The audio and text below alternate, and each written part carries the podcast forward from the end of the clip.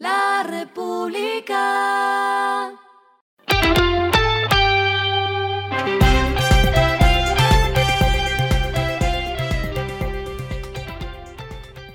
Esto es lo que debes saber al comenzar la semana.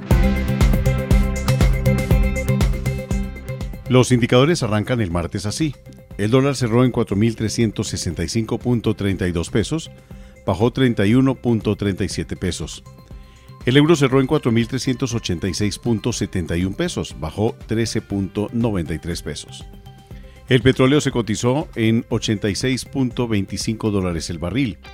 La carga de café se vende a 2.405.000 pesos y en la bolsa se cotiza a 2.95 dólares. Las movidas del fin de semana fueron. Protagonizadas por Justo y Bueno, porque luego de un acuerdo con Mintrabajo, al menos 6.000 ex empleados de la cadena podrán solicitar sus acreencias laborales en los próximos días. Además, Shopee, gigante asiático de comercio electrónico, anunció que saldrá de Argentina y cerrará sus operaciones locales en Chile, Colombia y México, despedirá a cientos de empleados en Shanghái. Y la automotriz Rivian, enfocada en carros eléctricos, unirá fuerzas con Mercedes-Benz en Europa, con lo que recibe un impulso de 3 mil millones de dólares. Lo clave del fin de semana. En economía fue que el presidente Gustavo Petro anunció que alista un aumento en el precio de la gasolina como respuesta a un déficit en el presupuesto nacional que, según él, se habría originado por un subsidio creciente a los consumidores de gasolina. Lo que está pasando en el mundo.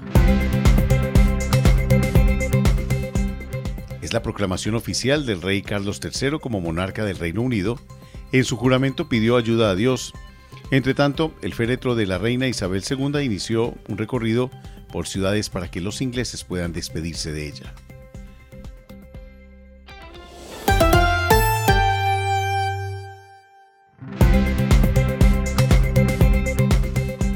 Finalizamos con el editorial de hoy, lunes. Título, El torniquete urgente a las tarifas de energía. Sumario, así como la Junta del Banco de la República erró al calificar la inflación de transitoria, la CREG es responsable de no arreglar las fallas en la ecuación de precios de la energía.